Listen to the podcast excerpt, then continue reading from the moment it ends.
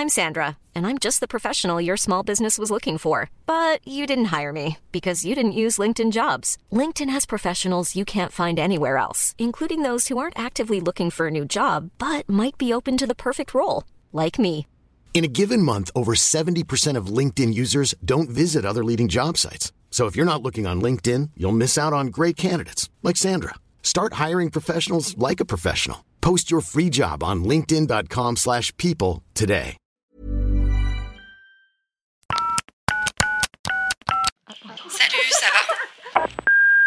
Hello, vous écoutez Salut ça va, le podcast qui veut briser les tabous autour de la santé mentale et vous donner des clés pour prendre soin de vous autrement. Pour aller plus loin, on vous propose désormais un programme de coaching en ligne complet qui met en application des outils concrets et validés. Rendez-vous sur takecare.co. Bonne écoute Hello tout le monde, hello et bienvenue sur un nouvel épisode du podcast Salut ça va? Bonjour. Coucou. J'ai fait vraiment une entrée en fête foraine. C'est parti, c'est parti, levez les mains en l'air. Vraiment à deux doigts de prendre un manège. On est très contente euh, d'accueillir Libellule à notre micro. Moi aussi, je suis très contente. Coucou. Merci beaucoup de venir euh, ensoleiller euh, ce podcast. Bon, parisien, sous le soleil quand même. Ouais, j'avoue, ça va. Franchement, On n'est pas encore en hiver. Ouais, on a de la chance. c'est vraiment c'est les Montpelliéraines qui viennent à Paris qui sont très heureuses de voir un petit rayon de soleil. Mais on est très contente de t'accueillir pour. euh, Bah, merci beaucoup de m'avoir euh, appelé. Je suis très contente aussi. Bah écoute, euh, plaisir partagé. Donc on va discuter de plein de choses comme d'habitude. Vous avez l'habitude, ceux qui écoutent ce podcast. Et je commence à être avec une question un peu qui revient des années en arrière euh, parce que c'est vrai que les traditionnelles présentations, je pense qu'à la fin, bon, voilà, vous devez savoir qui est Libellule. Et si vous ne savez pas, vous allez dans les informations de ce podcast et, et vous verrez son- ses comptes. Mais on, on va surtout parler, euh, on va parler de, de toi de toute façon tout au long du podcast. Mais euh, moi j'avais vraiment une envie de situer un petit peu quel genre d'ado euh, est-ce que t'étais. euh, voilà, si tu, tu regardes la Libellule d'il y a quelques années. Alors, quel genre d'ado j'étais Euh, Je dirais que j'étais une ado perdue dans. En fait, j'étais, je sais pas comment expliquer, j'étais un peu un... ouais, une, boule de, naïveté et de d'insouciance parmi un monde de brutes, en fait. Vraiment, je me sentais. En fait, pour moi, c'était vraiment la phrase euh, tout le monde il est beau, tout le monde il est gentil, Mhm. j'adore les gens. Et en fait, euh, j'ai pris plein de claques dans la gueule, tu vois. Ouais. avec ce truc-là où mon père me répétait beaucoup, tu sais, euh, tout le monde n'est pas comme toi, donc euh, faut que tu fasses attention à, à toi. Et j'avais ce truc un peu de adolescente, jeune, de remise en question sur pourquoi en fait les gens ils sont méchants Ouais. des fois, pourquoi euh, il y a autant de violence en vrai. euh, quand on est adolescent, en fait, entre adolescents, on est Ouais, hyper violent finalement. Ouais, collège, lycée, tout ça. Ouais, voilà, moi ça a été compliqué et, euh, et, euh, c'est là où je me suis dit que de toute façon je pouvais pas aller contre ma nature et comment j'étais, ma personnalité, même si on a essayé de me changer plusieurs fois pour m'endurcir. Mm. Mais au final, j'ai pas vraiment envie parce que c'est comme ça que je suis et, euh, et euh, j'ai pas, enfin j'ai pas réussi, j'ai pas voulu me mettre euh, dans le moule en fait euh, du, Ouais. du cake de la de la vie, de la société, de tout ça. Et j'ai capté très jeune que j'allais être dite différente de la Mm. société, tu vois, comme beaucoup. Hein. Ouais. Et, et en fait, j'ai juste eu un déclic un jour et je me suis dit, vas-y, je vais continuer à faire ce que j'aime, à, être comme je suis, à continuer à me construire avec mes valeurs, avec les valeurs que j'apprends pendant tout au long de, mon expérience de vie, mes, mes rencontres, etc. Et voilà, je suis euh, maintenant devenue libellule. euh. Non, mais c'est c'est génial fou. déjà d'avoir la Mm. ressource, tu vois, plus jeune. Déjà d'avoir eu, c'est terrible de considérer ça comme une chance, mais la chance de pouvoir évoluer dans un, environnement où tu te sens suffisamment safe pour être euh, dans l'innocence, tu vois ce que Mm. je veux Ce dire que j'allais dire, du coup, dans ton discours, on a l'impression que tu fais face à la violence, mais plutôt tardivement. Ouais, euh, je... ouais, en fait, je me souviens de, de me rendre compte, ou tu sais, de, de me faire harceler, tu vois, au collège. euh, Mm. Même moi, ça a commencé en primaire, hyper jeune, genre CE1, CE2, tu vois. Ouais. Et dans ma tête, je savais même pas ce que ça veut dire le mot harcèlement, tu vois. C'est et je comprenais pas, euh, Mm. comment euh, c'était possible que euh, il y avait des gens qui me jetaient des cailloux, euh, que euh, je me faisais insulter tout le temps alors que on a on a 8 ans, tu vois. mais et moi j'étais vraiment dans un truc de euh, oula mais euh, trop pas, genre moi j'ai- j'aime les gens, c'est trop cool, viens on devient copine et tout. Et en fait non, c'est pas si facile quand t'es quelqu'un d'un peu différent, quand tu tu sais les gens ils sont vraiment dans la comparaison de plein de choses, tu vois, surtout au collège, au lycée, euh, tu te compares les vêtements, tu te compares ton goûter. Moi c'était vraiment ça et c'est réel, tu vois à Mm. l'école de voir euh, tes camarades de classe qui c'est trop con à dire mais qui ont tous des goûters de ouf Ouais. et que bah voilà toi t'en as pas forcément parce que bah t'as pas tes parents, ils ont pas forcément les moyens de t'acheter 150 Kinder Bueno euh, euh, pour le clair. goûter. C'est des trucs Mm. trop cons. Non, mais ça, ça commence de là, en sûr. fait. Bah. Et à dire, oh, t'es trop, t'es trop nul, t'as une pomme, elle est trop euh, Mm, ouais. t'es trop pauvre et tout, tes parents, ils ont pas d'argent et toi, t'es là en mode. bah, Je mange une pomme. Ouais, Ouais, enfin, c'est ok. ça. Et du coup, la compréhension totale, tu vois. Ouais, inégalité sociale, Ouais. mais dès le plus jeune Tu t'es hein. senti discriminée en fait euh, Ah ouais, non, mais un truc de fou. Ouais, ouais. jeune, quoi. Ouais, de, de par mes vêtements, de ma façon de de- d'être, ma façon de m'habiller, euh, ça a été, euh, tu vois, le, de pas avoir le dernier truc, euh, tu sais, Mhm. le, le sac Ispac, tu vois, moi je l'ai eu super tard. C'est un exemple. Ouais, non, mais, Mais oui, tu sais, genre, euh, mais à l'époque, ça coûtait 50 balles. Mes parents, ils pouvaient pas mettre 50 balles dans un sac euh, pour aller à l'école, tu vois. Et euh, à cette période-là. Et du coup, je récupérais le sac du sac du sac de mon cousin qui avait fait 150 ans en Mhm. arrière, tu vois. Et c'était genre, ah, ça fait pitié, ils ont des, il a des trous, nanana. Enfin, tu sais. Et là, Ouais, y direct, tu... C'est la comparaison Oui, qui oui, commence oui. euh, dès le plus jeune Mais âge. Parce que généralement, c'est des enfants qui sont eux-mêmes comparés au sein de leur foyer aussi, etc. Oui, enfin, de toute façon, tout, un, tout, oui, tout est, est lié finalement. Et puis, de toute façon, j'ai envie de dire, c'est hyper malheureux, mais c'est la triste réalité. Dans une école, dans une classe, il y a toujours un souffre-douleur. Et moi, c'était moi, tu vois. Ouais. Il y a toujours quelqu'un qui va prendre plus cher que l'autre. Et en plus, moi, naïve, euh, j'ai envie de dire proie facile, tu sais, à être là en mode. Et moi, j'allais jamais renvoyer de la méchanceté. Donc, juste, je me laissais faire. Et j'attendais que ça se passe, tu vois.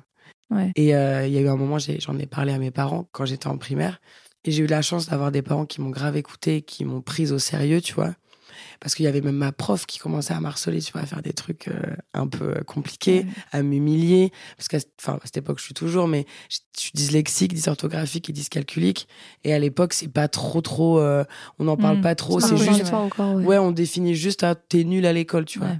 Et du coup, moi, euh, la prof m'humiliait en ses mains, en, en montrant mes contrôles euh, à la classe entière, en disant, regardez, elle a zéro comme d'habitude. De toute façon, t'arriveras à rien. Il y a plus d'espoir pour toi. C'est terrible. hein. Et moi, je suis en CM1, là, ma prof qui me dit ça, je me dis, ok. Mais tu peux briser un enfant. Enfin, moi, Ah, mais- je, sais que Mais c'est vraiment oui, le oui. truc en tant que maman. Bon, ok, mon fils, il a 4 ans, mais vraiment. Elle m'a traumatisée. Hein. Mais c'est moi, c'est c'est- c'est vraiment ma, ma phobie, quoi. Je Ouais. me dis, mais en- la- le pouvoir de l'ascendance de l'adulte dans la figure en plus d'autorité du prof et de celui qui sait, en fait, le sachant, parce que c'est vachement Mhm. ça, tu vois. Ouais. Mais c'est. Et puis à ce moment-là de ta vie, tu passes plus de temps avec ta prof qu'avec tes parents. Mais complètement. Et du coup, Tu ben. passes plus de temps à l'école, oui, que Ouais. chez toi. Du coup, compliqué, quoi. Et moi, j'en ai parlé à mes parents. Et, et au début, tu sais, euh, la, la directrice, elle est en mode, non, mais c'est des enfants, euh, entre enfants, on s'embête et tout. Mm. Mais, euh, mais quand j'ai dit que vraiment euh, à mes parents que ma prof, et ma maîtresse, du coup, était vraiment. moi, j'avais plus envie d'y aller, tu vois. Elle me faisait peur, elle me faisait du mal et tout. Ils ont dû intervenir, tu vois. En fait, ça normalise déjà, enfin, le fait de dire non, mais les enfants s'embêtent entre eux, Ah ça, ça normalise déjà, en Ouais. fait, la violence, comme si, bah, c'est normal. Mais Ouais, sauf que t'as s'embêté, s'embêté. Là, il y avait des trucs où carrément ça écrivait des lettres de Oui, suicide à c'est ma ça, place, tu vois. euh, Genre, euh, euh, t'es en mais c'est CM1, normal, euh, ça n'a pas de sens. C'est ça, Transpose c'est pas normal. Transpose ça à un, monde du travail. Genre, t'imagines, tu vois, t'es dans, dans une boîte, tu vois, tu vas voir ta RH, et ça existe bien trop, le harcèlement au travail, on est bien d'accord. Tu vas voir ta RH, tu dis, bah voilà, et tout, elle te dit, non, mais ça va, c'est. Ah oui, bah, de toute c'est- façon, c'est c'est très c'est courant, le c'est courant. Et on t'apprend. Ouais, euh, c'est terrible. Enfin, le, le système t'apprend très vite à subir Ouais. Ouais. travail, notamment parce que pour tous les enfants qui aiment pas aller à l'école, ou qui sont Mhm. mal à l'école, ou qui se plaisent pas dans le système scolaire aussi, parce que Non, c'est une oui. réalité. Et on Ah leur non, dit, mais bah oui. non, mais c'est comme ça, et c'est pas T'es autrement. en obligé, fait. oui, voilà. Ouais. Et ça, c'est horrible. Et dans le monde du travail ça- aujourd'hui, il y a ça mais en, hein. En genre, euh, c'est comme banaliser le harcèlement sexuel de ton patron euh, Ouais. qui euh, demande ton numéro et qui t'envoie des messages le soir après euh, pour te dire, ouais, viens dans mon bureau, demain à telle heure, euh, Ouais. te demander de mettre des tenues particulières. Moi, j'ai eu des témoignages de meufs, euh, c'était aberrant, genre. euh. Et, et pourtant, bah ouais, il y a ce côté où malheureusement, elles sont obligées d'aller bosser parce qu'elles sont obligées de vivre, en fait. Et que tu peux pas, du jour au lendemain, dire, euh, bah va te faire foutre, tu vois, genre je me Ouais, casse. c'est ça. Mais sauf que toi, t'as des répercussions beaucoup plus graves que ce connard qui vient te faire chier et t'harceler sexuellement tous les jours dans ton bureau, tu vois. Ah, mais complètement. Et euh, donc, du coup, voilà, bref, ça a été euh, une période de l'école, euh, le lycée, tout, euh, vraiment hyper compliqué. Mais comme tu dis, obligatoire. Voilà, je suis. je- Bon, heureusement, du coup, que j'avais un soutien quand même familial. Bah euh, c'est Et, énorme. et du tu coup, cette étiquette-là dont tu parlais tout à l'heure, parce que du coup, j'entends que avec tous les disques que, que, que tu avais et que tu as toujours, j'imagine, aujourd'hui, euh, le fait qu'on t'ait collé cette étiquette de bah en fait, t'es nul à l'école, est-ce que c'est quelque chose qui t'a impacté? Est-ce que tu y as cru? Ou est-ce qu'au fond de toi, tu Ah bah oui. savais que. Ah non, mais moi, pour moi, c'était. En fait, c'est pas. On me disait que j'étais nulle à l'école, mais genre aujourd'hui, je peux confirmer que pas le mot nul, parce que le mot nul est très très fort et, et c'est c'est pas ouf. Mais euh, il y a des gens comme ça qui sont pas bons à l'école. Moi, l'école, c'était pas mon truc, la théorie, à part l'oral. Mm. Voilà, moi, parler, c'était mon délire. Je pouvais, j'aurais fait, ils nous auraient proposé de faire tous nos contrôles à l'oral. Oui, Ouais. J'aurais tout t'avais des défoncé, tu vois. difficultés sur les tâches sur la à théorie, l'école. sur- voilà, sur, sur Mais- l'écrit, Mm. euh, sur, tu vois, moi, je pouvais t'apprendre 150 poésies easy, Ouais. mais te retenir euh, euh, pi de, euh, de le trois quarts de la division, Ouais. machin. Et puis, en fait, j'en- voyais pas. En fait, pour moi, L'intérêt. Mm. Ouais, voilà. En fait, euh, du coup, la dyslexie, c'est pas beaucoup ça sens, aussi, tu euh. vois. C'est et puis euh, des gros problèmes de concentration. Forcément, si ça ne me passionne pas, je n'apprends rien. Si pour moi, ça va me servir à rien, Mm. et ben je ne peux, j'arrive pas, Ouais, tu vois. comprends. Oui, t'as besoin de sens dans ce que tu fais. Ouais, j'ai besoin que ça me que ça me passionne en fait. Moi, j'ai besoin de tout faire par passion. Si je le fais pas par passion, je- déjà je le ferai mal. Et euh, oui, ça marchera pas, tu Ouais, vois. non, Donc, je dès que j'ai eu mon bac, euh, c'était en mode OK, soulagement, c'est fini, plus jamais de ma vie, je mets les pieds dans un, un cadre scolaire quoi. Mm, mm. Ma phobie entière de d'être noté, tu sais d'avoir ce truc de Mm. notes, Mais de, de toute façon, classement. on sait classement, qu'aujourd'hui, euh, on sait aujourd'hui que la façon dont le système scolaire fonctionne, c'est pas euh, adapté déjà à tous les enfants. Ah. Et en plus de ça, même pour les enfants à qui c'est adapté, enfin, c'est pseudo-adapté. C'est-à-dire que les enfants s'adaptent, mais factuellement, quand on sait comment fonctionne l'apprentissage, c'est-à-dire que les enfants, ils apprennent en jouant, et parce que ça a du sens pour eux, tout ce que tu décris là, parce qu'il y a un intérêt à un moment donné, et c'est ce qui va amener le meilleur des apprentissages. Ah mais oui. Mais au-delà de ça, en fait, c'est même pas que t'étais... euh, c'est que t'avais des difficultés sur certaines choses, mais que c'était ces choses-là qui étaient demandées à l'école. Ouais, puis à l'époque, euh, on, on nous accompagnait pas Euh, tant que ça en ah fait. oui, complètement. C'était en fait les gens qui Oui. avaient des difficultés étaient laissés de côté, tu vois. En mode bon, euh, toi tu comprends rien, donc c'est pas grave, on va se concentrer sur ceux qui comprennent. À, Mm, mm, à mm. part après au collège, moi je sais que j'ai été dans une classe qu'on appelle une classe à projet de ma cinquième à ma troisième, où c'était des classes où on était à, à effectif réduit. Donc au lieu d'être 30, on était 15. Comme ça, du coup, ben, pour, c'était tous des élèves qui avaient des difficultés, tu vois. C'est pas la SECPA, c'est le truc un peu entre deux. Mhm. Et c'était des, des classes, justement, donc ça, que c'était plutôt cool, le fait que, en fait, dès le plus jeune âge, on nous a emmenés en entreprise, tu vois. C'était des classes à projet professionnel, donc pouvoir essayer de te guider déjà dans ce que tu aimerais faire. Et du coup, bah, nous, notre classe, on avait des stages déjà dès le plus jeune âge. Moi, j'ai commencé à travailler en entreprise en cinquième, quoi. Ouais, c'est- c'est- mais Et, en même euh, temps, et c'est moi, c'est là où je me suis dit, mais, oh, mais moi, je peux pas aller à l'école, je vais aller travailler, tu Mais vois, oui. en fait. C'est trop bien de faire des trucs. C'est euh, concret pour tu sais, toi. genre, c'est C'est concret. concret, je, ouais. suis pas assise sur une chaise comme ça à, à me faire, euh, euh, à me bourrer le crâne de trucs qui n'ont aucun sens pour Bien moi, sûr. tu vois. Et Ouais. euh, le soulagement, là, d'avoir, d'avoir juste eu mon bac à genre Ouais. 10. Vraiment, j'ai eu mon bac à. Bienvenue à au club. 10. Vraiment. 10,1. Ah ouais, non, mais vraiment, j'étais vraiment là. Je crois que j'étais à 10,75. Genre, euh, youpi. Genre, j'ai vraiment vu la feuille, j'ai vu mon daron. Je lui ai dit, c'est bon, c'est passé. Ouais, bon. Ma mère me dit, oh putain, c'est passé, c'est bon maintenant, fais ta vie. Genre, Et tes te- parents t'ont jamais mis une pression par rapport euh, à l'école? Non, jamais. Franchement, non, vraiment jamais. Ils ont été incroyables. Et, euh, et euh, ma mère, enfin mes parents, ils avaient. Par contre, ils, ils m'ont toujours dit la sécurité du bac parce que ben, ce truc de, faut avoir au moins ton bac, tu vois. Ouais. Alors qu'en Mm, mm, vrai mm. de vrai, ça ne m'a servi Bien à sûr. rien. Jamais de la vie. Et ça fait longtemps que je bosse. On m'a demandé mon bac. Non, Jamais mais, de la vie. Mais, mais pareil, mes parents m'avaient dit pareil. Tu as juste ton bac. Ouais. Et Pour ils eux, juste eux leur sécurité, tu vois. ça eux. représentait beaucoup à leur époque, je ouais, pense. voilà. Et si Et tu veux mettre reprendre dans des ton études aussi.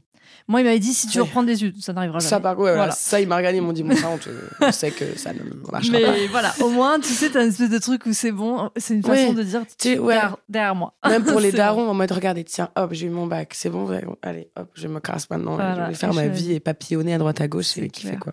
Et du coup, à ce moment-là, euh, ton rapport au corps, euh, c'était, enfin, tu, la puberté, tout ça, toute cette époque, parce que c'est aussi traversé à ce, à Ouais. ces moments-là. Eh hein. oui.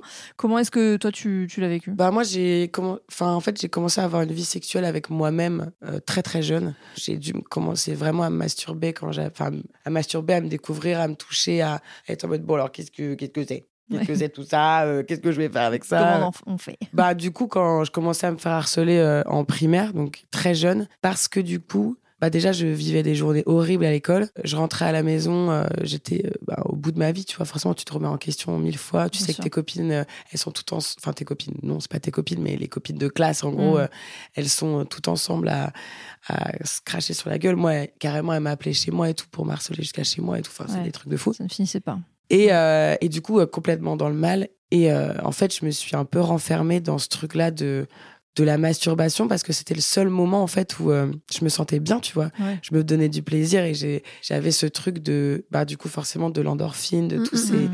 ces, ces bienfaits de la masturbation euh, qui donnaient du bonheur à Bien mon sûr. cerveau, tu vois. Et du coup, je me suis vraiment euh, dit, vas-y, euh, en fait, euh, c'est juste trop bien, je veux juste être dans mon lit, me masturber, me faire kiffer, c'est cool, très très jeune. Et j'ai commencé à regarder du porno, à essayer de, de m'informer comme je pouvais, tu vois, de- avec mon âge et. euh, Ce qu'on avait à l'époque. Ouais, parce que j'avais un, tu sais, les tout anciens iPod où il y avait Internet dessus, tu sais, les petits trucs Oui. tactiles. euh, J'allais sur euh, les sites porno avec ça, genre sur tout petit écran comme ça, et je regardais les trucs, j'étais en mode, Ouah, qu'est-ce que c'est que ça?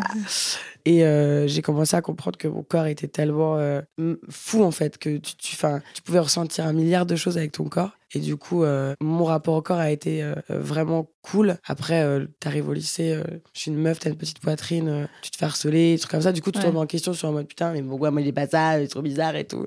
Et après, petit à petit, je me suis dit, vas-y, je m'en fous. Et donc vraiment, au départ, t'as vraiment eu une approche de ta sexualité un peu comme un évitement de ta situation euh, Mhm. anxiogène euh, à l'école. Totalement. euh, et c'était Mon médicament, Ouais. genre. Ok. Vraiment, Je mon pas, médicament en mode. euh, Ça a activé ton système de récompense. Et... Ouais, ouais, ça, je me disais, euh, tu sais, je rentrais chez moi et tout, je faisais mes devoirs, je mangeais, j'allais dans mon lit et puis je pensais que à ça. Je me disais, ok, je vais, je vais me toucher, tu vois, et, je vais kiffer, je vais, ça va me donner du, de l'amour, tu vois, Mm. en fait. En fait, Oui, parce qu'on me donnait pas d'amour à l'école. C'est entre toi et toi-même en plus. Voilà, on me sens- donnait pas d'amour à l'école, je pense, tu vois, et j'avais besoin de qu'on, j'avais besoin de ressentir ça, même si mes parents, ils ont toujours beaucoup donné d'amour, mes sœurs et tout. On, on est un peu une famille de bisounours, on se donne beaucoup d'amour.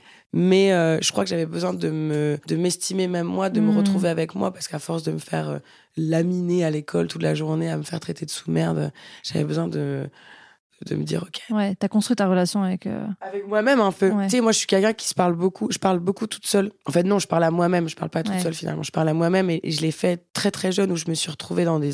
J'habitais, euh, enfin, j'habitais à l'époque à la grosse grosse campagne où tout autour il y avait que des champs. Il y a ça aussi qui a été compliqué aussi parce que du coup, je pouvais pas avoir trop de gens parce que bah, j'habitais loin. Mes parents ils pouvaient pas m'amener nulle part. Du coup, j'allais me balader dans les champs toute seule, faire des photos parce que j'adore faire des photos.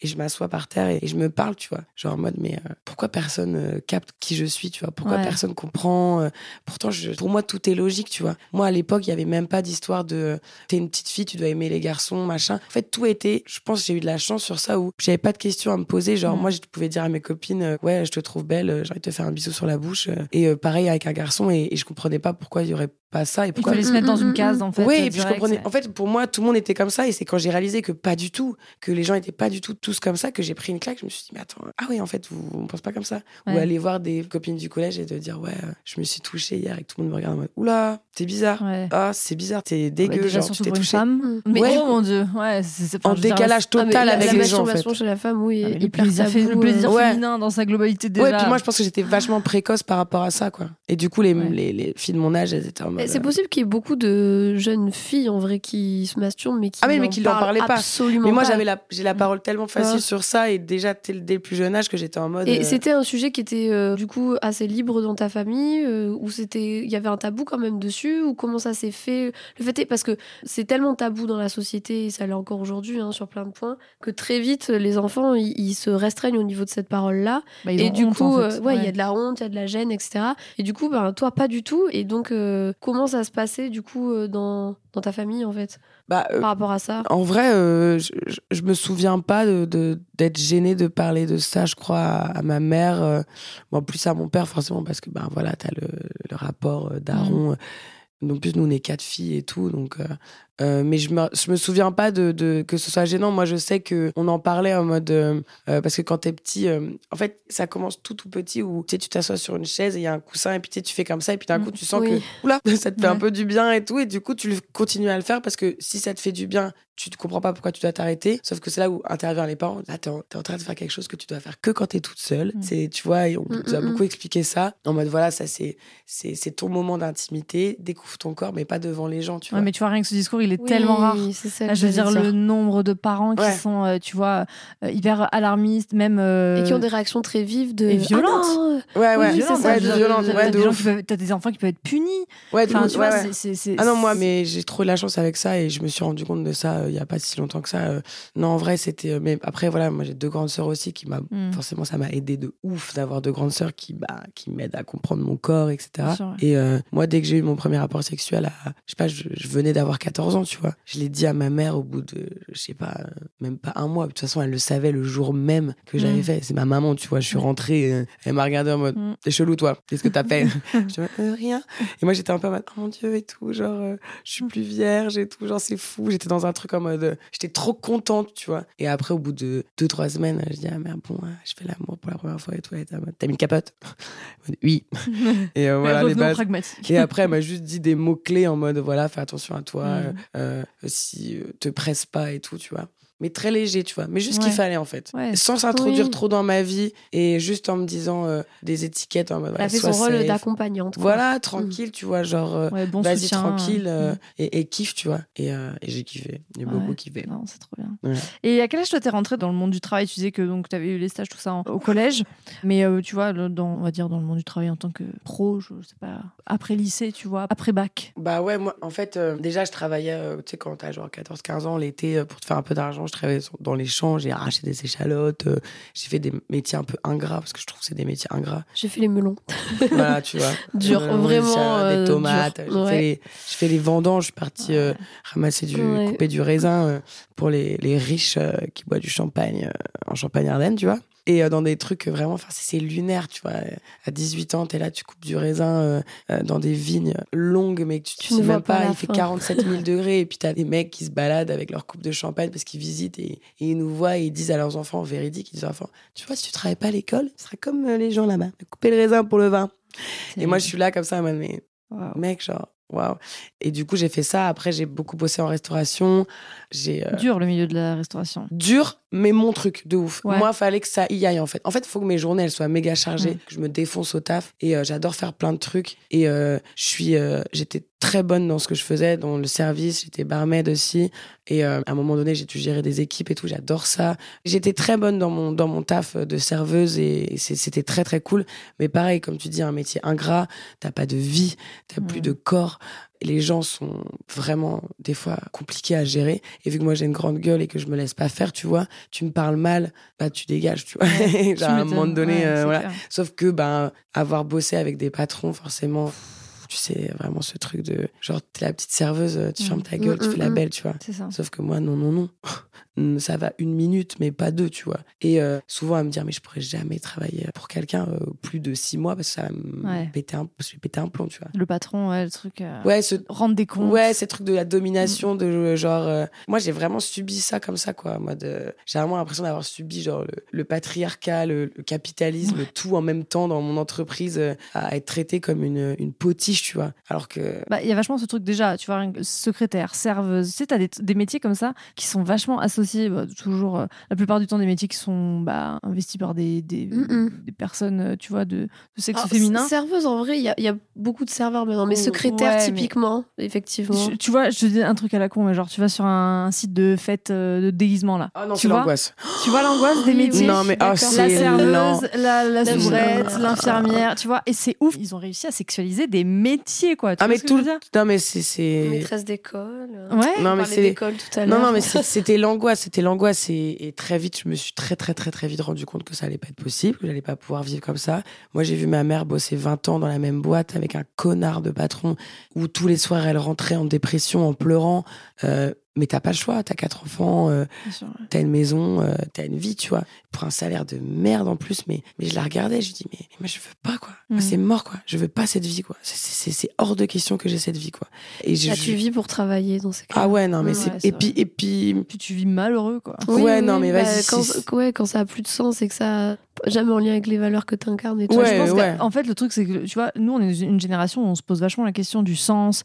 Euh, tu vois, c'est vrai que dans les études qui sortent et tout, il y a vachement de jeunes qui disent, OK, bah, ton salaire, euh, le salaire que tu proposes, c'est bien, mais c'est quoi la qualité de travail? C'est quoi? Mm. Comment est l'ambiance de l'entreprise, etc. Est-ce que je peux faire du télétravail? Enfin, tu vois, tous ces trucs-là qui sont plus attachés au bien-être. En fait, ouais. c'est passé au-dessus même que les prétentions salariales. Alors qu'à l'époque, je pense même de nos parents et tout, il y avait un truc où ben, le travail, c'est pour bouffer, en fait. Et à la fin du mois, ben, c'est le salaire qui tombe. Et c'est toujours le cas cas pour plein de gens, on est bien Et d'accord. C'est d'ailleurs pour ça que, et c'est toujours le cas aujourd'hui, que le travail est quand même encore grandement associé à quelque chose de pénible et de Mm. pour lequel tu dois Ouais. souffrir, travailler dur. C'est ça C'est exactement. cette notion de Ouais, voilà. euh, limite euh, qui fait son travail, c'est pas. Oui, puis tu sais, tu- à chaque tu fois vois. de dire, euh, bah non, mais c'est comme ça en fait, c'est la vie. Ouais. Donc euh, tu vas devoir travailler, et puis tu vas devoir, euh, bah non, bah, bah non, non, non, non, Ouais. non, non. Aujourd'hui, je trouve qu'on a beaucoup, beaucoup, beaucoup plus de, de moyens de, en fait, de faire ce qu'on aime, Mm. et surtout de pas oublier de dire aux, aux jeunes femmes que vous êtes capables Ouais, de faire ce que vous voulez et de gérer votre propre business. Vous en êtes capable, tu vois. Il n'y a pas de. Moi, je suis tout le temps en train de booster mes copines où, où je vois, elles en ont marre leur taf, c'est ennuyant, ça les saoule, tu vois. Je dis, ouais, mais meuf, mais monte ton business, tu vois. T'as Mm. plein de- t'as tellement de talent, t'as tellement de trucs, t'es trop intelligente. Tu t'en es capable de monter ton entreprise et de faire ton truc. Oui. Et, et- C'est une liberté en fait aussi. Ouais, Franchement, euh, c'est clairement une, une liberté qui est tellement précieuse. Et même si parfois tu te retrouves dans des situations, moi je sais qu'au début de ma boîte et tout, en plus j'étais mineure, donc euh, bon, t'es accompagnée normal. Mais même après, quand j'ai été mariée et que je devais aller faire des rendez-vous et tout, et que mon mec qui était père au foyer et moi qui étais chef d'entreprise, la nana en face de toi ou le mec, le banquier, ne te regarde pas du rendez-vous en fait. Il Ah regarde non. ton mari, Ouais. qui est donc père au foyer, qui ne fait même pas partie de l'entreprise, tu vois, Ouais. qui est là pour euh, t'accompagner en soutien. Il ne t'adresse pas la parole parce que tu es euh, une jeune femme en fait. Ouais, donc, euh, c'est pas logique, tu vois. Mm, Et donc, tu as des trucs comme ça auxquels tu fais face, c'est une réalité, mais c'est vrai qu'aujourd'hui, il y a cette possibilité de se dire Ok, je peux, avec les outils, avec les aides qu'on a aujourd'hui, avec les réseaux sociaux et tout, m'affranchir en fait d'une vie que je décide de ne pas avoir. Tu Après, vois, après le, le salariat, ça peut être très sécurisant pour certains. Enfin, ça correspond aussi à certains profils. Ouais. Mais je pense que même dans le salariat, tu peux t'épanouir. Mais que le problème, en fait, aujourd'hui, c'est pas tant le salariat avec le côté euh, CDI, etc. Le problème, c'est la façon dont sont managés les gens Mm. et euh, le bien-être au travail et cette culture du toujours plus. Et surtout que, enfin voilà, en France, on a un peu la culture du, du présentiel et du euh, bah, même si t'as fini, tu restes là, tu vois. Ah, bah, la réunion, comme ça, la réunion Et de toujours plus. Là, on a. on et est- de ouais. et, et Et je pense que en soi le salariat c'est pas enfin tout n'est pas à jeter que ça peut correspondre vraiment à des gens Ah, mais c'est simplement- sûr. Mais quand même, là, on, avec, euh, avec ce qui s'est passé avec le Covid et tout, on a quand même remarqué que 80% des gens ont kiffé travailler de chez eux. mais Ils se sont clairement, rendus compte clairement que aller en entreprise et, et aller tous les jours dans leur bureau et tout, c'était horrible. Mm. Et qu'en fait, bosser de chez eux avec leurs enfants, de pouvoir avoir cette liberté de, Mm. de gérer leurs trucs de chez eux et d'être beaucoup plus apaisés. Mais Ouais. bah, bien sûr qu'ils sont pas retournés au boulot. Ouais, mais tu vois, Voilà, c'est- Oui, ça, mais c'est du bien-être, tu vois. Ça, ça- je veux dire, il y a, il y a des gens qui, pour eux, monter un business, etc., ça peut sembler euh, complètement. euh, Ah, mais bien sûr. Il y parce en a que, qui ont parce besoin de cette de sécurité. l'auto-entrepreneuriat ne, ne pas leur correspondre. Mais tout le monde n'est pas fait pour être Oui, entrepreneur, voilà, tu c'est vois. ça. et Non, c'est- bien ça- sûr ça que dépend oui. des Mais il y a profils. beaucoup qui sont faits pour et qui ne le Ça, je suis d'accord aussi. Qui s'oublient, tu vois, et qui, Ouais. qui juste, justement, comme tu as dit, à cause de ce genre de comportement de connard Mm. de banquier qui va pas te regarder parce que t'es une meuf alors que c'est ton taf, c'est ton business, c'est toi qui fais ton truc. Enfin, tu vois, pour moi, ça, c'est lunaire, tu vois. Ah ouais. Genre, euh, moi, j'aurais été à ta place, que- mais j'aurais. Ah, mais moi, je suis partie, j'ai jamais donné Ah, moi, hein. j'aurais été comme ça. Mec, c'est moi, en fait. Look at me. Ah, oui, non, mais. Et je, y a des comportements qui font que, euh, de toute façon, C'est à les cause de femmes ça ont pas que les femmes, elles ont du mal aujourd'hui, et tu vois. que, elles, effectivement, C'est euh, relou de ouf. C'est c'est juste ça, c'est clair. Non, mais c'est clair. Et puis, je pense que on est dans un truc où, en fait, tu vois, tu parles du salariat et tout. Je pense qu'il y a beaucoup de personnes qui euh, sont dans un confort et qui peuvent trouver aussi un. un- Enfin, moi, j'espère, tu vois, moi, j'ai des équipes. euh, Je veux dire, j'ai. Hiring for your small business? If you're not looking for professionals on LinkedIn, you're looking in the wrong place. That's like looking for your car keys in a fish tank. LinkedIn helps you hire professionals you can't find anywhere else, even those who aren't actively searching for a new job but might be open to the perfect role. In a given month, over 70% of LinkedIn users don't even visit other leading job sites. So start looking in the right place. With LinkedIn, you can hire professionals like a professional. Post your free job on linkedin.com/people slash people today. On est sept, euh, j'ai six personnes qui sont salariées. Je me dis, mais j'espère que jamais elles ressentiront euh, ce truc-là. Et, et- et ça a toujours été hyper clair de dire à toutes les nouvelles personnes qui rentraient dans, dans l'équipe, voilà comment on fonctionne ici. Moi, je sais que les filles, elles n'ont pas d'horaire, elles gèrent leur time comme elles veulent, etc. Je sais que c'est t'offre une certaine liberté, tu Voilà, vois. c'est le compromis parce que moi aujourd'hui quand je discute avec les équipes, il y en a qui me disent mais moi jamais de la vie je vais être à mon compte. Par contre, jamais de la vie je me mettrai dans une entreprise où, euh, où en fait, il y a- il y a ces- moi je récupère des gens quand je fais passer des entretiens d'embauche et tout qui ont été brisés, Ah, mais oui. mais brisés par Non, des mais oui, entreprises. non, mais Elles ont 20 ans. Tu vois, Oui, oui, oui. c'est terrible. C'est-à-dire que tu rentres dans En fait, tu le monde du dégoûtes. travail, mais bien Tu sûr. t'es dégoûté, tu te dis, mais en fait, toi-même, ouais. la confiance en toi. Et en plus, t'as 20 ans et tu te rends compte que t'en as 50 à faire. Mais c'est ça. Et Mm. moi, tu sais, genre, mon père qui me disait, mais tu sais, meuf, euh, là, euh, toi, il te reste 50 ans à travailler, tu vois. Ouais. Je lui dis, mais ça va pas, mais jamais de la vie, je vais encore 50 ans et, et je vais tout faire pour pas que ça arrive. Je vais jamais me tuer au taf comme eux, ils ont fait, tu vois. Et j'en suis désolée pour eux. Après, c'est tout un truc, tu vois, mais moi, j'ai vraiment vu mes parents euh, se détruire au Mm. travail. Hum, souffrir au travail. Au final, qu'on n'ait pas une vie si confortable que ça, Ouais. qu'on galère toujours autant, mais on avait à manger dans notre assiette, on avait un toit sur la tête, c'était le principal. Ils se sont butés au Ouais, travail. la sécurité. Et moi, Ouais. c'est hors de question que je me défonce au travail. Ça, c'était clair et net. C'était sûr. Et dès que j'avais un boulot et que ça me saoulait d'y aller, des- si je me levais le matin, je me disais, j'ai pas envie.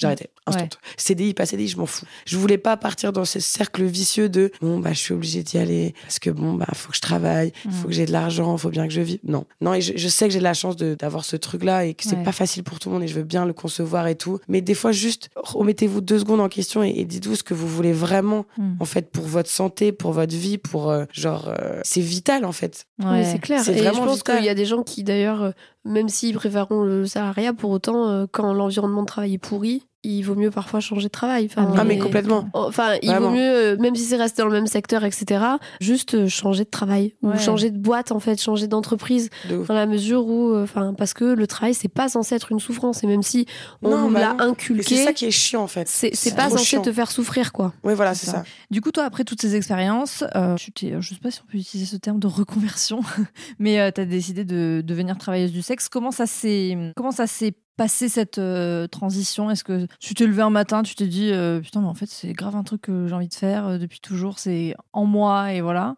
Comment est-ce que c'est En vrai c'est un peu ça. Genre euh, le dernier euh, job euh, plus classique que j'ai fait avant d'être travailleuse du sexe, j'ai bossé dans un camping où j'étais du coup responsable de restaurant, serveuse et tout. Je fais la saison, les six mois bien hardcore du Nord, vraiment en mode à me tuer au taf, mais c'était cool parce que comme je t'ai dit j'aimais bien ça. Mais mon patron était horrible. Voilà, Mm. mon patron était horrible. Et vraiment il, il faisait tout pour essayer de me détruire, tu vois. Et comme beaucoup, comme je disais tout à l'heure, je pouvais pas quitter mon travail comme ça. J'avais là je venais d'acheter une maison et tout, donc j'étais un peu en mode genre ok, euh, pff, je vais tenir six mois, je vais tenir six mois, tu vois. Ouais. Et j'ai une grande gueule, tu vois, donc je l'affrontais vraiment, vraiment en mode l'affront de, de- du patron. Et lui ne pouvait pas me virer parce que sans moi, son restaurant euh, tombait dans la saison parce que je, quand même, je gérais beaucoup de choses et trop de choses par rapport Ouais. au truc. Donc c'était compliqué. Et dès que j'ai fini ma saison, j'étais voir mon mec et je lui ai dit, euh, ok, là, on va se calmer niveau taf. Là, je vais prendre une petite pause. Je te préviens, tu vois. Et euh, je te préviens que je pense que je vais pas retravailler tout de suite, quoi, parce que, genre, euh, pff, je commence un peu à saturer du, du taf. Et euh, avant, déjà, quand j'avais 16 ans, j'avais déjà, m'étais déjà renseigné sur le travail du sexe, sur l'escorting, sur euh, la cam, sur euh, tout ça, ça m'attirait déjà de base. Mais à l'époque, 16 ans, c'est très jeune, c'est mineur, faut pas le faire. Et du coup, je l'ai pas fait parce que c'est pas bien, tu vois, il faut pas le faire, c'est illégal. Et du coup, mais j'avais quand même cette petite idée dans ma tête, voilà, qui est restée. Après, j'ai vécu toute ma vie. Et il s'avère qu'une copine m'a parlé d'un site euh, de cam un jour en mode, oh, je tombée sur ça, regarde, c'est marrant et tout machin. Et je regarde et je me dis, bah, peut-être que c'est le moment, tu vois, de Ouais. me lancer, tu vois. Moi qui avais déjà pensé et moi qui est très à l'aise avec mon corps, ma sexualité, cette époque-là, ça faisait euh, un an que j'étais avec euh, mon amoureux et, euh, et tout se passait merve- à merveille, tu vois. Et euh, donc, j'ai un peu checké un peu ce site-là de cam et j'en ai parlé à mon mec en mode, j'ai trouvé ça et tout. Je lui ai dit ça, je pense que c'est un truc qui peut me plaire. Et on va voir, tu sais, je me disais, ouais, je, en attendant, ça peut mettre bien mes fins de mois, tu vois, c'est cool et j'ai envie de découvrir des nouvelles choses dans la sexualité et tout. Et lui, vu que bah, il est incroyable, il m'a juste dit, mais meuf, faut que tu fais ce que tu veux, genre, euh, c'est ton corps, Ton tu vois. Donc, ouais. euh, vraiment, j'ai rien à Mhm. dire. euh, c'est Là, tu vraiment t'es dit c'est le bon choix, vraiment. non mais vraiment, non mais vraiment, tu sais, je l'ai regardé, je me suis dit mais fais-moi l'amour. Donc euh, voilà. Et euh, j'ai commencé à me lancer comme ça en tant que cam girl pendant un an et demi du coup, et ça a été euh, trop trop bien, tu vois, hyper intense. euh, je taffais comme une dingue. Je bah, tu vois, je pouvais taffer 15 heures par jour, mais du coup mon salaire allait avec mes 15 heures, tu vois. Oui, c'est ça. Pas comme euh, je bossais en restauration comme une tarée, j'avais 1000 balles, tu vois. C'est en gros, tu vois. Et du coup, j'étais très contente de ça, de d'avoir l'argent que je mérite pour le travail que je fournis, tu vois. Surtout là, c'est mon corps. mm, je mm. monnaie mon corps quand même. Donc, euh, donc euh, j'étais un peu en mode, euh, c'est cool, tu vois. Et du coup, forcément, bah, faire du sexe, de toute façon, moi, c'est mon kiff de ouf. Tout le monde pense que je suis nymphomane, mais ce qu'il faut comprendre, c'est que la nymphomanie, c'est une maladie, que ça n'a rien à voir avec ce que je suis moi. De toute façon, toi, tu dois le savoir mieux que moi. Mais peut-être que je me considère comme une sexe addict. Peut-être que, ouais, en fait, même pas peut-être, c'est le sexe fait entièrement partie de ma vie tout Ouais, le Peut-être que tu temps. kiffes ça. euh, En fait, une ouais. passion, euh, Ouais. passionnée. Non, mais vraiment, non, mais vraiment, Tu pa- vois passionné du sexe, passionné du corps, passionné du plaisir, En fait, euh, dans- ça te fait souffrance Si jamais t'as une addiction au sexe, est-ce que ça te fait Ah non, souffrir? Ok, ça t'handicape dans ta vie? Pas du tout. Vraiment. En fait, il faut pas se poser trop de Ouais, questions. non, juste à je partir kiffe. du moment où c'est ok Ouais, pour toi juste je et que- kiffe et, et j'adore. Et, et moi, si je pouvais vivre dans un monde où tout le monde ferait l'amour avec tout le monde et il y aurait pas de problème, ce serait trop bien. Enfin, tu sais, Mm. c'est vraiment ce truc de. euh, oui, je, Woodstock. je hein, demande. Voilà, non, mais euh, le monde des arcs-en-ciel, de ah, c'est trop cool, c'est Ouais. l'amour, c'est on fait l'amour avec tout le monde et, et c'est, c'est peace and love et c'est trop Ouais, bien, tu ouais, liberté sexuelle des corps. Ouais, voilà. Et moi, je- consentement, respect. le complètement, complètement dans ce truc-là euh, de, de c'est, c'est ok, tu vois. Tant que toi t'es ok, je suis ok, on y va, tu vois. Et, euh, et du coup, voilà, c'était trop bien. Et donc, ça a été un an et demi intense et où, euh, voilà, c'était trop cool. J'ai découvert des, des, des dingueries dans tous les fantasmes que je pensais trop m'y connaître dans le sexe. En Mhm. fait, pas du tout. Il y avait plein de trucs que je connaissais pas. Et du coup, j'ai appris plein de trucs dans le sexe. Et quel plaisir d'apprendre des trucs sur la sexualité. Et après, du coup, j'ai commencé à en parler sur les réseaux en disant, ouais, euh, salut, moi, je suis travailleuse du sexe. euh, je pense qu'il faut qu'on parle de sexe avec vous parce qu'il y a des trucs quand même qui sont délicats et, et qui c'est important d'en parler, quoi. Ouais, des idées reçues, des croyances. Je trouve qu'il y en a encore beaucoup sur. euh, Ouais, ouais. Et puis, euh, moi, euh, j'ai su la forme de mon clitoris quand j'avais 16 ans, tu vois. Ouais. Et c'est super grave. Et euh, moi, encore aujourd'hui, tous les jours, j'apprends à quelqu'un comment c'est un clitoris. Et c'est super grave. C'est Ouais. super grave Alors comme que situation. Un pénis, tout le monde sait à quoi Ouais, ça voilà, on est en ce que je veux dire 2022. Mais moi, j'ai appris plus tard que toi. hein. Ouais, ouais, Mm. tu vois. J'ai appris, mais vraiment, je pense que j'avais au moins 21 ans. Ouais, ouais, ouais, non, mais ouais. Mais attends, t'as quel âge Facile 27. Oh, mais bouge, je dirais- Ouais. dirait trop pas. Ouais, je, je suis très jeune physiquement. non, mais même dans ta voix et tout, t'es trop mimi. Ah non, alors ma voix ne, Non, du coup, ne ressemble pas à ma voix euh, d'habi- Mais t'as une habituelle. trop belle voix, en tout cas. Ah ben, ce n'est pas ma voix. Ouais, mais Si, c'est c'est un un peu. cassé. euh, un, un peu sexy voice un genre, timbre, hey, un un un peu. Camélia Jordana, un peu. genre. Ouais, c'est vrai, il y a une vibe. Non, non, non, bref. Bah, chanter. de, de ces instants avec moi cassé, ça ne va pas durer a priori. Je- Non, J'aurais mais- retrouvé un nez euh, non bouché. J'ai envie de Voilà. retrouver un nez. Non, mais c'est vrai, que, c'est vrai que le clitoris n'est absolument pas représenté. Enfin, tu- regarde nos cours de SVT. Plaît, déjà, tout le Euh. monde attendait la quatrième pour. On parle de reproduction et tout. Non, non, on parle pas de reproduction. On parle de mettre une capote Ouais. sur une banane. C'est ça. On parle. enfin, euh, Parlons clairement. De... et Non, puis, mais même c'est moi- très grave qu'en fait on n'y soit pas. Non, mais tu sais que avant. moi, Ah la- oui. les deux heures d'éducation sexuelle qu'on avait en quatrième, quand on parlait d'éducation sexuelle féminine, les garçons, ils devaient sortir Oh mon dieu, quelle horreur. Pardon de la classe, ouais. Et t'es là en mode. C'est scandaleux. Et les garçons sortaient de la classe et puis ils étaient en mode. Alors, votre vulve. Et toi, t'es en mode, ok. C'est Et juste en mode. Mais ça en rend, ça rend le truc hyper, Hyper tabou, en et fait, hyper genre hyper, les garçons euh, ne doivent pas le savoir alors que mais on attend que ça qu'ils le savent parce qu'ils savent pas s'en servir bordel t'es là en mode mais mec mais genre euh, Ça rend le truc interdit aussi. ouais c'est chiant euh, ouais voilà en mode euh, Un truc, euh, c'est relou tu vois et un du truc un peu euh, sacré dont il ne faudrait ouais. pas toucher. euh, De ouf, les femmes, ce n'est que douceur Oui, bah et oui. protection. Ouais, c'est ça, C'est- putain, MDR. Lol. mais euh, et, et c'est quand j'ai commencé à en parler sur les réseaux que j'ai vu, mais le. L'ampleur du chantier. L'ampleur l'am- du dégueu. Oh la vache Ouais. Ça a été accueilli comment d'ailleurs? De quoi? Quand tu t'es lancé sur les réseaux pour en parler, comment ça a été accueilli? Ah, mais je me suis fait défoncer, mais défoncer de Mm. tous les trous, non, de tous les, les- de tous les, les- de tout partout, tu vois, des commentaires, Ouais. des trucs, je recevais des mails de menaces de mort, de viol, dans mode ouais, t'es une grosse pute. Ah ouais, Ouais, de toute façon, euh, tout ce que t'as envie, toi, c'est de te faire démonter. Mais vous n'avez rien compris. et du coup, j'étais en train de me dire, mais attends, ok, alors là, il y a vraiment du taf, sa mère. Et je Ouais. me porte garant et responsable de le faire. Ouais. Et je, je sais que j'ai les épaules pour affronter toute cette haine Mm. que moi, j'avais dépassée depuis des années. Moi, c'est bon, je me sens bien dans mon corps, je me sens bien dans ma vie, je me sens bien dans ma sexualité, je me trouve bien. Donc, toi, personne qui est derrière ton écran, que je ne connais pas, qui ni d'Adam ni d'Ève, je sais même pas t'es qui, je sais même pas quoi tu ressembles, tu me dis que je suis une grosse pute et que je dois aller juste mourir, j'ai envie de te dire, viens dans mon équipe. Ouais, viens, viens, on te- en parle, je te fais un câlin, tu vois, genre, ça. ça. va aller ma vie, Bah, tu vois. souvent, c'est des gens qui sont dans la peur. Oui, et puis c'est surtout, mais c'est même pas que ça, c'est Non, juste et puis j'imagine la tu- humaine. non, et puis tu- la déranges. Oui. Ah mais je dérange Tu- mais alors mais en voilà, plus enfin, on va je couleur, euh, Mm. j'ai des ongles qui sont plus longs que leur avenir donc forcément euh, c'est et tout ça c'est- ça a été accueilli euh, vraiment d'une façon en mode mais euh, tu sais les moments de recul et ça m'arrive aussi en physique aujourd'hui que les gens quand ils me voient arriver que je suis dans une pièce et tout il y a ce moment de recul qui est déjà physique en mode genre là Ah ouais. ouais et de en mode là euh, alors elle parle fort elle, elle parle de, de sexe alors que on, se connaît pas C'est une femme. et, euh, et ouais C'est voilà une femme. et c'est Ouais. une femme, tu vois, qui fait Ouais. ça, quoi. Et pourtant, euh, et c'est là où les meufs, elles ont toute peur que je baise leur mec.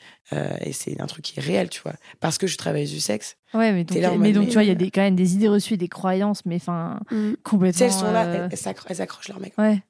Ouais, parce non, que tu euh, vas leur sauter dessus comme ça. ça va aller, hein. je vais pas ça. prendre ton mec. euh. Peut-être toi à la limite, mais Ouais, ton mec ça m'intéresse pas.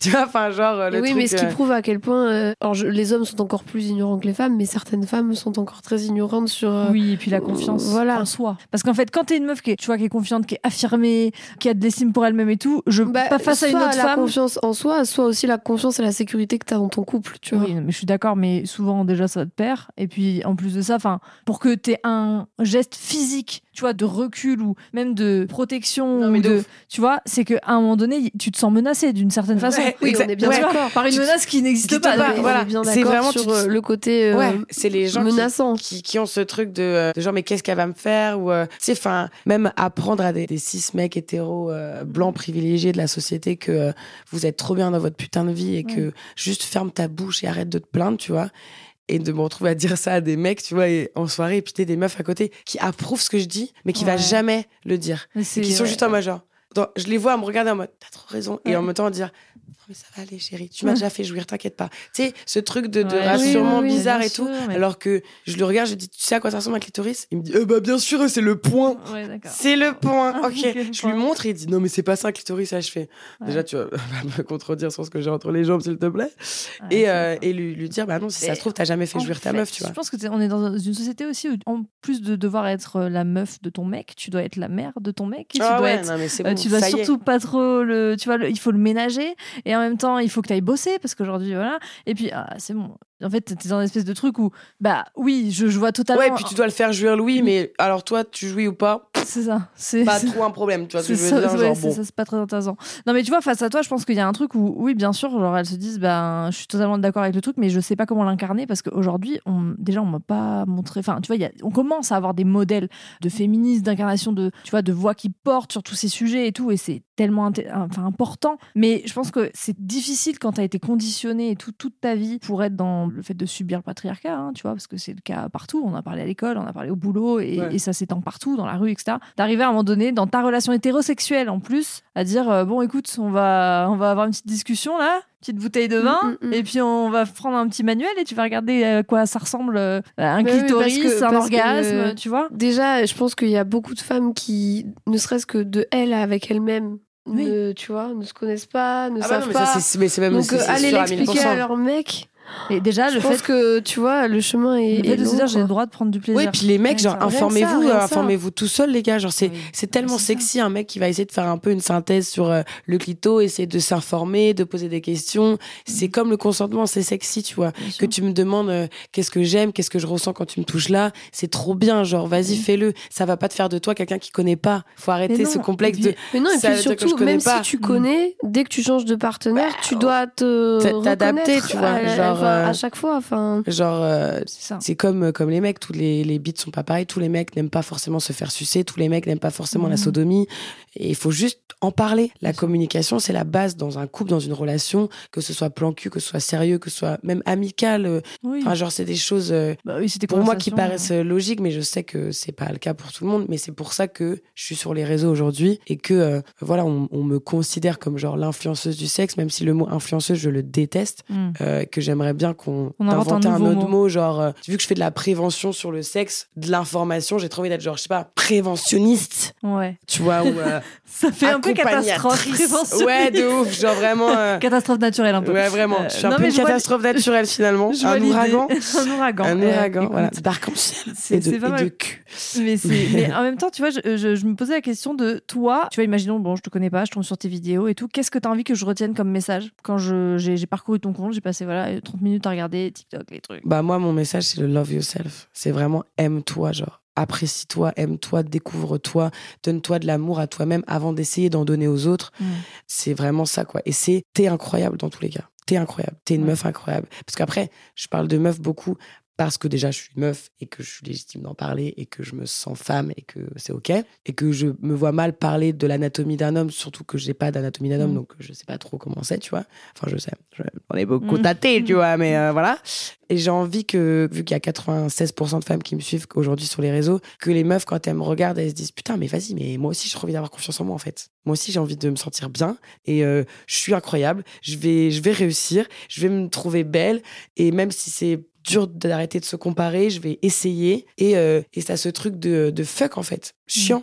Et aujourd'hui, il y a des meufs qui viennent me voir dans la rue, qui, me- qui disent, c'est trop bien, genre, pour moi, c'est tellement mon goal, genre, elles sont là, elles sont en mini-jupe, elles sont en mode, tu vois, meuf, j'ai mis une mini-jupe parce que, eh ben, eh ben, t'as dit que c'était ok et qu'en vrai, on s'en fout. Et si les mecs, ils me cassent les couilles, eh ben, je m'en fous, tu vois, genre, je veux juste m'habiller comme ça et je m'habille comme ça si je veux. Et tu sais, elles sont révoltées quand elles Ouais. me parlent, je suis en mode, ouais, c'est clair et tout, genre, carrément. Et elles gueulent, et j'ai mes règles, et j'ai mal, et c'est ok, genre, je le dis, tu vois, que j'ai mes règles et que j'ai mal et que, que c'est pas grave si j'ai une tache de sang, bah ouais, j'ai mes règles, je suis une femme, c'est comme ça, tu vois.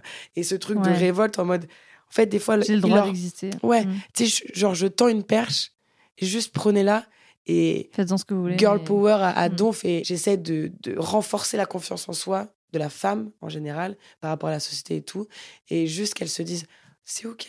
Genre, sois Mm. toi-même, kiffe ton Mm. corps, masturbe-toi donf, fais l'amour avec plein de gens si t'as envie de faire l'amour avec plein de gens, dans le consentement, bien évidemment, et dans la protection.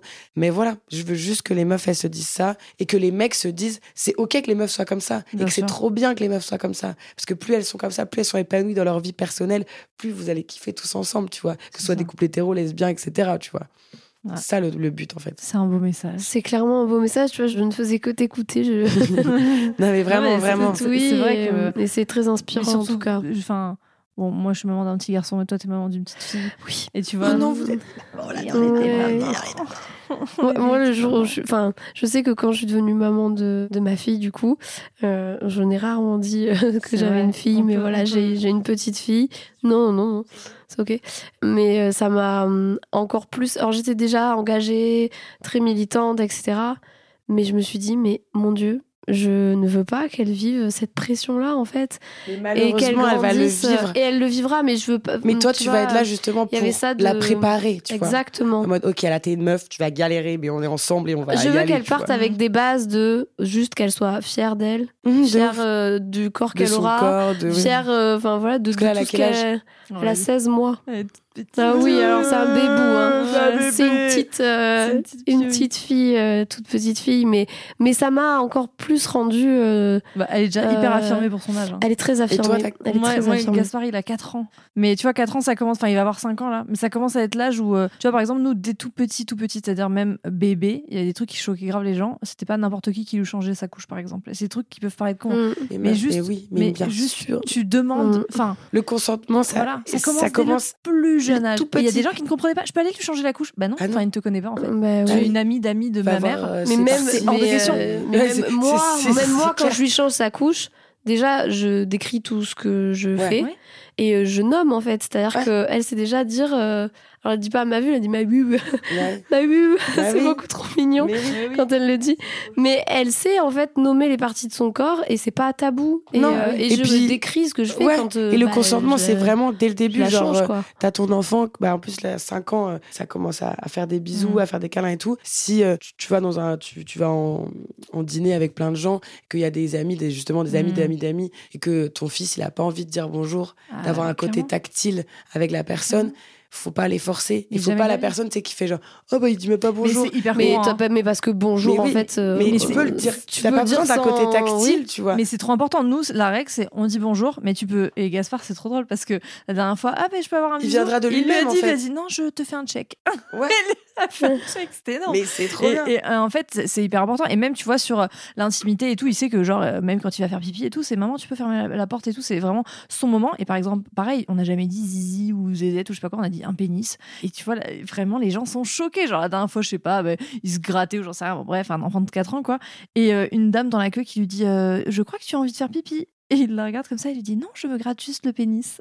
et la meuf a fait Roi. une tête. Roi. Une tête. Vraiment, genre, roi, genre vraiment, c'est. Et vraiment, c'était normal, tu Mais vois. c'est normal. Il y a des trucs. normal. Alors après, tu vois, par exemple, moi, je l'ai allaité deux ans. Et du coup, le rapport à, à la poitrine et tout, bon, alors lui, pour lui, une poitrine, c'est pas du tout sexuel. hein. Enfin, de toute façon, c'est ce juste pas manger. Voilà, pour lui, c'était vraiment euh, manger. Et du coup, il y avait ce truc où quand il est devenu, alors euh, tout bébé, hein, je vais pas lui dire, tu me demandes avant de, voilà, mais quand il est devenu euh, bambin, parce qu'à deux Bah ans, oui. voilà, il y avait ce truc-là de, ben voilà, on, on demande quand tu t'en as besoin, tu t'en fais la demande. Et pareil, même du coup, tu vois, avec les poitrines des autres, des autres femmes, même je me Mm. souviens Mathilde, toi, à la piscine et tout, il forcément pour lui, une poitrine, c'est c'est égal à je vais manger en fait. Donc Bah oui. à cet âge-là, mais tu vois cet apprentissage et tout et de dire euh, Il Bah- était déçu avec moi à l'époque. non mais oui mais, mais tu vois ce truc de déjà de demander d'être euh, et puis de, de rappeler personne n'a le droit de te Oui. toucher et tout c'est trop important Et puis en fait, il faut arrêter de. Tu vois, moi, on m'a- beaucoup reproché sur les réseaux. Alors, ce truc euh, qui me. À chaque fois, ça me. C'est genre, mais il y a des enfants sur TikTok. Alors, Oui, oui, je, suis au courant, finalement.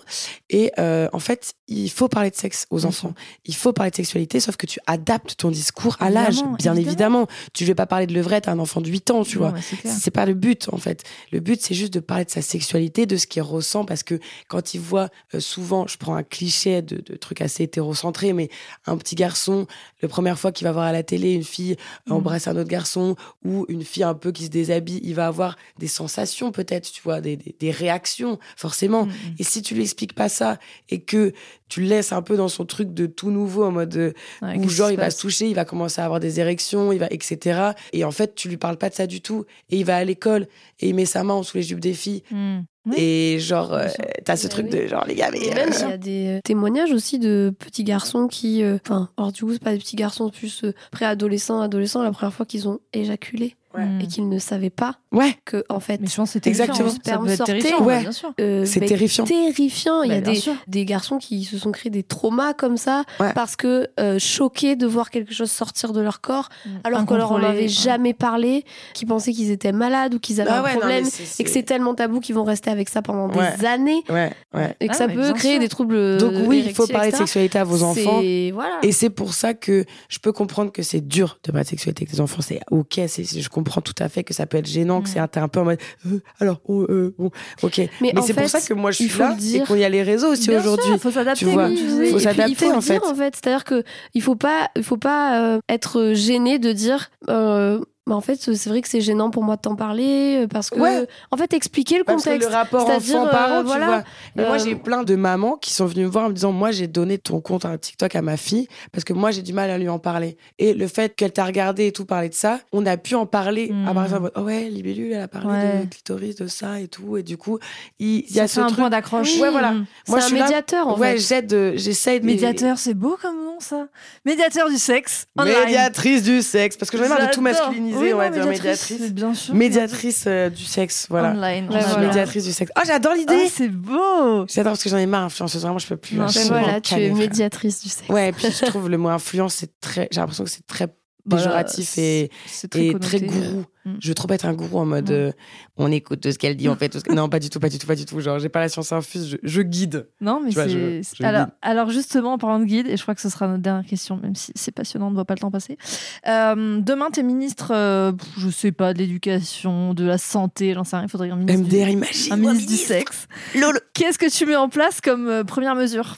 Hmm. L'éducation du consentement à l'école, déjà direct. Des cours de consentement. Des cours de consentement. Ouais. Qu'est-ce que c'est le consentement Dès tout petit. mais euh, d'être très jeune, vraiment le, le plus jeune possible, et que ce soit euh, pas euh, des vieux croutons de 150 ans qui viennent en classe, Avec qui n'ont pas du tout, ouais voilà, qui n'ont pas du tout le, évolué dans la sexualité Mm. d'aujourd'hui et tout, des gens qui sont vraiment aptes à le faire. Ça c'est clair et net. Le consentement pour moi c'est vraiment le, la base de toute ma vie, parce que le consentement c'est pas que dans la sexualité, c'est dans tout. En fait, le consentement, il faut juste un. Quand ça t'atteint, t'as besoin de cet accord, tu vois. Quand c'est quelque chose qui t'atteint, Mm. euh, que ce soit la sexualité ou, ou autre chose, euh, c'est le consentement, c'est la base, tu vois. Ça, déjà, je pense. Ensuite. Tu t'y vois là, non? Euh, ouais, de ouf. je suis carrément dans le, dans le délire. Euh, ensuite, je pense que. euh, On dirait que t'as déjà réfléchi au truc. je pense- vraiment, j'en sais trop ça. Non, je pense que euh, je pense que il faudrait aussi mettre en place euh, plus de protection au niveau euh, du harcèlement de rue. Je pense qu'il va faut plus parler de ça aussi. De ça, est-ce que c'est c'est encore beaucoup trop grave en 2022 Ouais. Tu vois, c'est c'est en fait c'est le mot. Mais hein, c'est lunaire. Beaucoup trop grave. Ouais, hein. c'est lunaire. Mais Ah c'est lunaire en fait. mais c'est c'est une. Je, je veux dire, enfin, Enfin, en fait, Et- tu vois. et aussi dans les commissariats, truc hyper important, dans les commissariats, dans tout ce monde-là, avoir des gens qui sont préparés à recevoir des femmes qui sont Mais été spécialisé agressées, en fait, il faut des et qui ont été spécialisations. hein. violées, Ouais, et, euh, Mm. avoir vraiment des vraies formations sur ça, des vrais gens qui, pas juste un, un- un mec là qui va être là en mode vous étiez habillé comment Ouais. Et vous êtes sorti le soir aussi la nuit, c'est votre faute. Enfin, tu vois, ça, ça Mm. doit plus exister. On est en Oui, 2022, et, euh, ce discours ne doit plus révoltant. exister. révoltant. Et puis avec des cursus euh, courts de dépôt de plainte, parce que en fait, euh, faire Voilà. répéter 600 fois euh, Ouais, euh, bon, l'histoire à la y victime, Ouais, ça y est. en fait, euh, en 2022, on a frère, des t'as pas micros, inventé une frère. technologie Non, mais vrai. pour faire.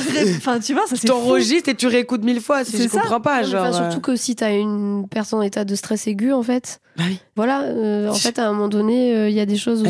Est traumatisée un peu quand même, enfin, tu vois. Non, mais toi qui traites des traumas, tu vois, avec des patients et tout, j'imagine que, enfin, je sais que souvent, enfin, dans certaines thérapies, ça fait partie de la thérapie au bout d'un moment, tu vois, de d'exposer de, le fait de, répé- de raconter plus- le trauma, etc. Mais là, enfin, t'es pas face, à- t'es pas dans un environnement safe avec un thérapeute avec qui t'as lié un lien de, tu vois, de, de confiance et tout. T'es dans un commissariat face à quelqu'un que tu connais pas, qui sûrement. Oui, puis en fait, l'état de stress aigu, tout, le truc de la mémoire traumatique, et- etc., fait que tu évites tellement certains souvenirs que tu as la, la sensation de les avoir oubliés. Alors, on sait qu'on peut les retrouver, etc., ou parfois pas, mais bon, quand on fait un vrai travail, euh, mais il y a des gens qui peuvent même pas te décrire exactement ce qu'ils ont vécu Mhm. parce que ils sont dans un tel état de sidération et euh, dans un tel état de dissociation que, en fait, Mhm. ils peuvent pas te décrire ce qu'ils ont réellement vécu. C'est pas possible. Enfin, Ouais. sur le moment, c'est pas possible. Non, mais vraiment. Ça se fait en, en retravaillant sur les trucs. Donc, euh, enfin, bref. Ouais, il y a beaucoup de choses à long faire. truc, mais du coup, euh, peut-être ne pas faire répéter 600 fois la victime. Ouais, de ouf. Bah, on attend, voilà. on a hâte. Libellule, euh, Ce serait trop drôle. médiatrice du sexe, nouveau ministère. Trop bien, Médiatrice, Merci beaucoup d'avoir Bah, merci, merci de l'invitation, c'était très cool. C'était très cool. Merci à vous d'avoir Merci, écouté. Et on vous dit à la semaine prochaine. À la semaine prochaine. Bisous. Merci d'avoir écouté le podcast. Retrouvez-nous sur Instagram pour continuer à partager ensemble du contenu inspirant et éclairé. Ou tout de suite via notre programme de coaching sur programme.takecare.co. À la semaine prochaine. Hey, it's Paige DeSorbo from Giggly Squad. High quality fashion without the price tag. Say hello to Quince. I'm snagging high-end essentials like cozy cashmere sweaters, sleek leather jackets, fine jewelry, and so much more. With Quince being 50 to 80% less than similar brands. And they partner with factories that prioritize safe, ethical, and responsible manufacturing. I love that. Luxury quality within reach. Go to quince.com slash style to get free shipping and 365 day returns on your next order. Quince.com slash style.